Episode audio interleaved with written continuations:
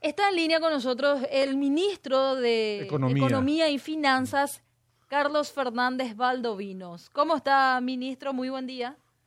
¿Qué tal? Muy buenos días para usted y para toda la audiencia.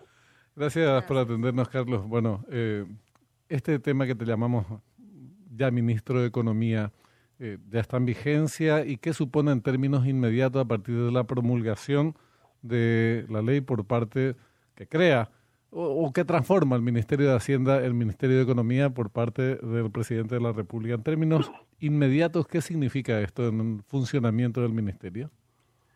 No, en términos inmediatos, básicamente el, trabajo va a continuar como lo estábamos haciendo hasta ahora. De hecho, nos hemos eh, sentado ya a diseñar los planes desde el primero de mayo 30 era día de celebración, ¿verdad? Pero el primero de mayo ya nos juntamos para celebrar las diferentes cosas que íbamos a estar haciendo.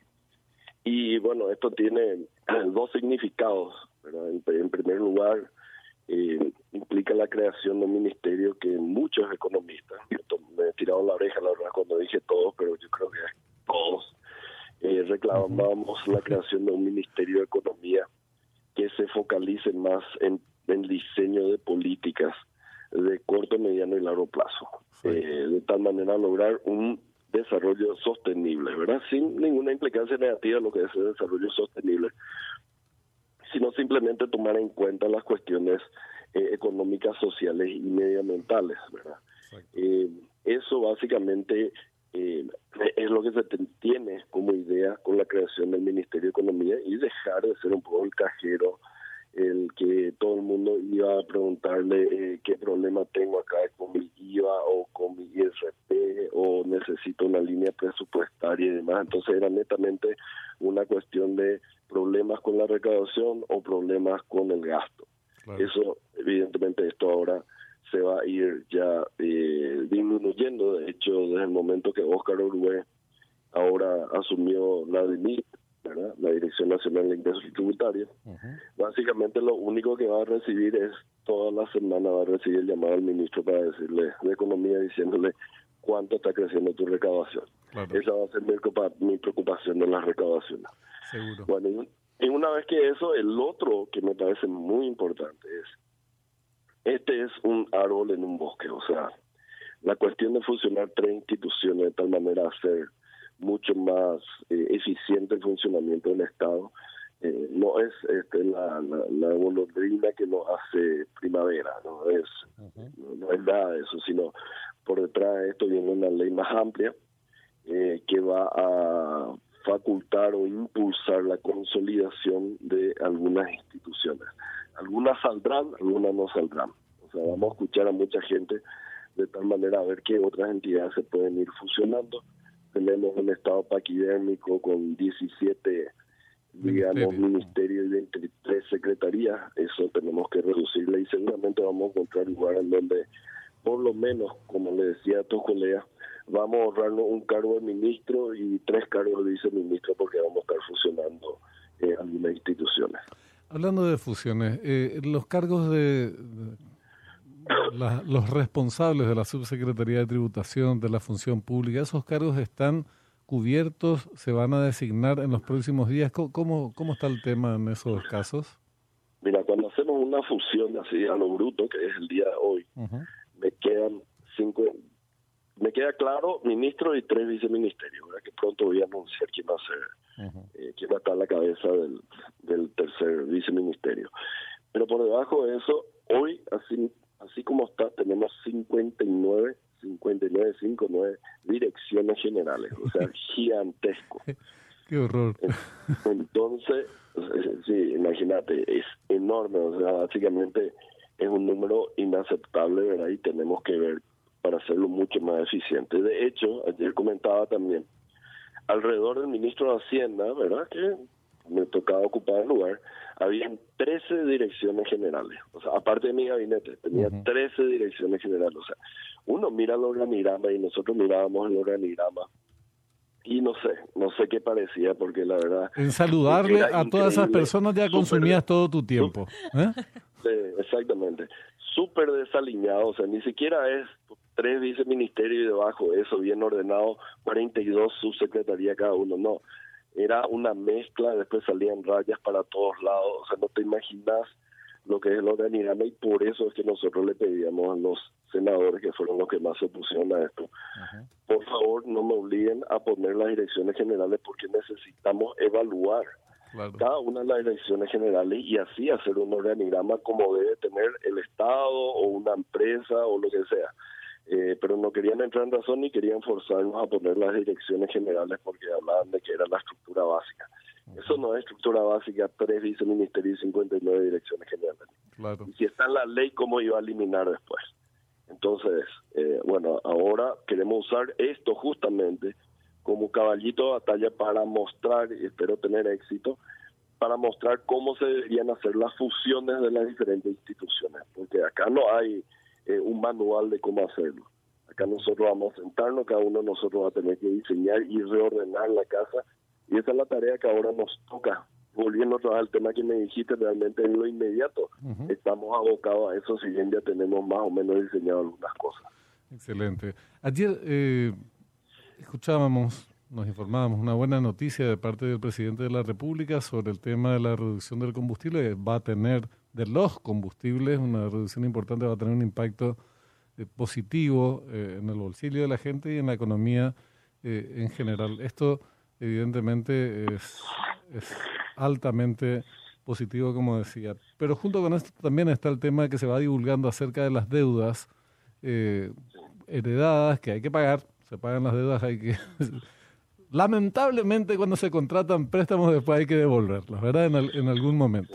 Y, y son montos, eh, vos ya venías advirtiendo, superiores a los que estaban contabilizados, vamos a llegar a fin de año seguramente con un déficit fiscal bastante más alto del que proyectaba el gobierno. ¿Cómo se están, y, ya hay avances eh, con respecto al cronograma de pago con los laboratorios, se anunció con las vialeras, ¿cómo estamos en materia, en ¿Cuál es el plan de pago de esas eh, deudas para que sea, eh, digamos, equitativo y no implique evitar o, eh, imposibilidad de responder a otras urgencias, Carlos? Bueno, dos cuestiones. hablaste del tema del combustible que le tocó el bolsillo a la gente, ¿verdad? Porque nos habíamos comprometido nosotros a recuperar el bolsillo de la gente y esta es una de las medidas que van a ver. Otra que pasó un poco desapercibida, pero en serio que a mí me dio mucho, eh, o sea, yo le tomé mucho cariño cuando me di cuenta de lo siguiente.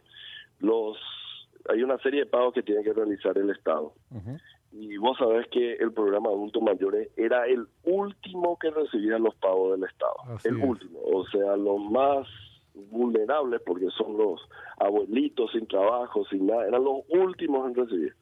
Nosotros a partir de este mes hemos revertido eso y tanto los veteranos, que ya quedan pocos, como los abuelitos que son beneficiarios del programa adulto mayor, son los primeros que reciben el pago del Estado. son los que recibieron el día 24. Entonces, eso para mí fue muy simbólico también un poco para mostrar la prioridad que va a tener este gobierno con los sectores vulnerables. Y van a venir más medidas. Vamos al caso de las deudas ahí vos dijiste la deuda había sido que había que pagar.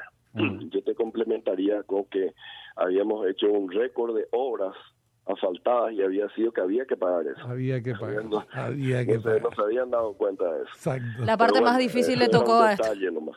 un detalle, un pequeño detalle. Mm. Sí, eh, pero estamos nos sentamos con la farmacéutica, el plan el plan es presentar la semana que viene algo que el gobierno que se fue se comprometió en hacerlo y bueno, faltó a su promesa, a su palabra, que era la solución de eso, que es presentar un proyecto de ley en el Congreso, de tal manera tener un financiamiento, eh, ya sea externo o doméstico, a través de bonos multilaterales o donaciones, lo que sea, de tal manera a repagar esas deudas. En este momento está entre 550, pero yo creo que con todo lo que está saltando ahora va a ir a por lo menos 600 millones vamos a tener que salir a emitir. Eh, no mucho más de lo que teníamos previsto anteriormente, pero era un número inicial también que habíamos tenido nosotros y teníamos razón. Entonces eso se va a presentar, ya hablamos, para, para prometerle firme a la farmacéutica de acá hasta fin de año un monto que en el mes de agosto va a ser 11 millones de dólares. Pero eso no es para la deuda atrasada, eso es para garantizar el pago de los medicamentos que ellos están proveyendo ahora en agosto. Un monto similar para septiembre y así sucesivamente hasta fin de año, de tal manera que no ocurran nuevos atrasos para ellos. Entonces, básicamente está fija el monto de deuda. Ellos llevaron nuestra planilla, van a validar y a partir de ahí, una vez que emitamos, digamos, si emitimos los bonos, vamos a ir pagando en forma proporcional y transparente este a las diferentes proveedoras o laboratorios. Eso, de la proporcionalidad. que no haya favoritismo, que fue una queja que tuvimos. Así mismo. Había gente que recibió 50% de la deuda y otro 1%. Entonces, ese tipo de pagos tampoco es aceptable. Sin entrar, sin entrar a algo que sí quiero mencionar y yo creo que es importante. Nos habíamos sentado con el ministro de Hacienda, ¿verdad? Eh, habíamos negociado de que de los 150 millones de dólares que tenía libres para el pago de deudas, eh, 30 millones iba a ir para las farmacéuticas y 120 millones para las constructoras, con lo cual, digamos, íbamos a bajar por lo menos un poco eh, la parte de la deuda esta que se acumuló. Eh, sorpresa o no sorpresa, ¿verdad? Porque viniendo de estos que se fueron no me sorprende. Se usó parte de ese dinero que era para repago de deuda atrasada para pagar el adelanto de nuevas obras. O sea, de manera totalmente irresponsable. Usaron esa plata para los fines para los cuales no era. El ministro ahora, por supuesto, si le buscabas ahora la anterior, seguro no va a estar por ahí escondido. Pero me pareció una irresponsabilidad de que se le pasó plata para bajar deudas atrasadas y le da a una empresa favorita, no hace falta imaginarse qué podría ser, eh, el adelanto para la construcción de nuevas obras, o sea, desviando el uso de esos recursos que encima no tenemos mucho. Me parece una responsabilidad enorme. Qué, qué, qué barro. Y decime, para cerrar esta parte nomás, así como están eh, las cosas ya conociendo más en detalle esta, esta forma de operar eh, del gobierno anterior, el déficit fiscal, ¿tenés idea ya más, más precisa de cuánto llegaría a fin de año, Carlos? Confío que termine alrededor del 4.1, no creo que llegue al 4.5, pero estaría por ahí, si es que pagamos toda la deuda. El punto es la capacidad que tengamos de repagar toda la deuda, primero de imputar, porque esta deuda tampoco no es que vamos a ir y pagar como loco. Se va a nombrar una auditora general del Poder Ejecutivo, ella va a estar encargada de hacer una auditoría rápida no rápida, sería una, auditoría en serio de esta deuda para ver si corresponde o no corresponde. Espero que corresponda casi todo, si corresponde la totalidad de ellos, se va a pagar, se va a imputar, se va a pagar en febrero, ¿verdad? Porque hay tiempo para pagar hasta febrero deudas que corresponden o gastos que corresponden al año 2023. Así que para febrero del año que viene esperemos haber cumplido con todos los proveedores. De no ser así, vamos a seguir imputando en el presupuesto del año que viene parte de los gastos, pero no es deuda nueva, sino simplemente eh, normalizar la situación de estos gastos que se hicieron y nunca fueron contabilizados. Dos, dos inquietudes, o una inquietud y una consulta que no necesariamente puede convertirse en inquietud según la respuesta, y te liberamos, sabemos que estás súper eh, ocupado. en las deudas, que se van a pagar, que se tienen que pagar, eh, nos figura una que tiene que ver del Ministerio de Salud con el Instituto de Previsión Social en épocas de pandemia. No me refiero a la deuda histórica, que también habrá que establecer algún mecanismo de, de, pago por parte del Estado en plazos y cosas por el estilo. Me refiero a esta última, último periodo pandemia, creo que son 70 millones de dólares, por lo menos esa es la cifra que se maneja en ámbitos del Instituto de Previsión Social Salud Pública honró sus obligaciones con el sector privado correctamente correspondía pero no el IPS. De sorpresa porque la verdad que no sé si realmente pagó con el IPS o no, le puedo preguntar a la ministra si existe ese tipo de deuda, pero digamos, al lado de los 600 millones de deuda, hasta es, manejable 70. Así mismo, así mismo, el 10%. Es manejable 70. Lo segundo. vamos a ver, vamos a ver porque el IPS tampoco puede quedar desfondado. Así es. ellos mismos tienen problemas con proveedores, alrededor de 300 millones de dólares en medicamentos. Y hay que dar una solución también para eso. Eh, y le vamos a tratar de ayudar, pero vamos a solucionar en la administración central primero, después nos vamos ahí. Perfecto. Lo segundo es una pregunta, porque no sé, eh, tiene que ver con el, el proyecto de presupuesto para el año que viene y qué modificaciones habría ya con tu gestión al frente del Ministerio de Economía, con el nuevo gobierno, en lo que respecta a obras públicas. Eh, siempre se dijo que se destinaba mucho por parte del Estado a obras públicas en desmedro de otras reparticiones. ¿Cómo está el tema eh, en esta materia? Porque ligado a eso está el tema de viviendas del Ministerio de Urbanismo, que también quería hacerte una pregunta que figura un presupuesto similar al de años anteriores, es una participación medio raquítica eh, de vivienda y urbanismo, por lo menos en lo proyectado por el gobierno anterior en materia presupuestaria. Concretamente, ¿cuánto se piensa destinar a obras públicas y en paralelo cuánto a viviendas o al Ministerio de Urbanismo. Ya, eh, vamos, estamos cerrando los números, desafortunadamente entramos hace una semana, una semana y dos días, entonces estamos trabajando a toda velocidad para ver qué podemos tocar un poco para darle un poco más a medicamentos, eh, ver, eh, garantizar realmente la cuestión de los kits escolares y también la merienda escolar. Mm. Y finalmente la cuestión de seguridad, ¿verdad? Porque creo que el ministro Herrera ya anunció la incorporación de 600 motos más y 1200 linces más. Y yo le bromeaba, decía, muy lindo todo eso, si no tenés nafta. Hay que pagar, ¿eh? Hay que moverse. Entonces nosotros vamos a tener una, estamos creando una línea especial, ¿verdad? Para que tampoco se mezcle con, con otro tipo de, va a haber una línea especial en el presupuesto referente a la gasolina para los linces, por ejemplo. Entonces estamos atacando las tres prioridades dentro de la brevedad que nos toca a nosotros juntar todo y tratar de cambiar y encontrar recursos para esas cosas. Obras públicas, eh, mira, eh, básicamente se les fue de la mano, ¿verdad? como dijimos la cuestión no es construir, sino de construir y pagar. Y ejecutaron una buena cantidad de obras, eh, en las cuales dentro de todas las que tienen financiamiento externo, medio que no son problemáticas porque ya tienen asegurado el financiamiento, pero lo que es problemático es la parte que tienen financiamiento de fondos locales que básicamente los impuestos no alcanzan ni siquiera para lo básico y menos va a alcanzar para las obras. Entonces, eso vamos a tener que eh, balancear el monto. Eh, eso ya lo sabe la ministra de Obras, porque hay muchas necesidades. Y uno se sienta con los sectores y uno dice, país, el país no puede avanzar sin infraestructura. Y ayer me sentaba con otro que me decía, y el país no puede avanzar si es que no existe medicamento y salud para la gente. y otro, y otro se va, Educación y, y vivienda y claro.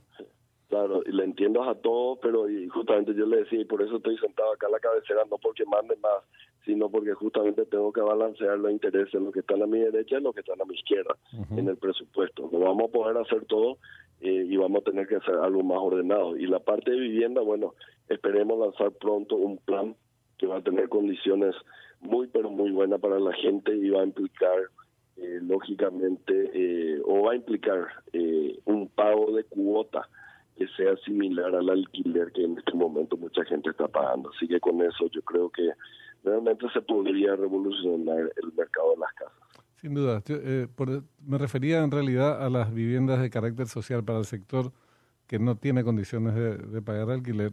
Y el presupuesto... Eso va a seguir, eso tiene otro programa también. Y vamos a estar garantizando eso también. Perfecto. Y bueno, eh, en general estos, estos temas son desarrollables después a la luz de ya una vez que redondeen los números. Una pregunta política general eh, que tiene que ver con el contexto regional y particularmente lo de Argentina. Eh, el tema contrabando afecta mucho a nuestro país, la diferencia cambiaria. Las cosas no parecen eh, apuntar hacia una mejora en el corto plazo, incluyendo eh, el estadio electoral que tienen ahora próximamente en octubre. Yo por lo menos no veo que haya una tendencia a la mejoría eh, inmediata, al revés, me parece que va a empeorar antes de, eh, de empezar a mejorar. Eh, todavía no tocó fondo, pero vos estás, vos sos un especialista en la materia, ¿cómo ves el tema Argentina y cómo nos impacta a nosotros eso?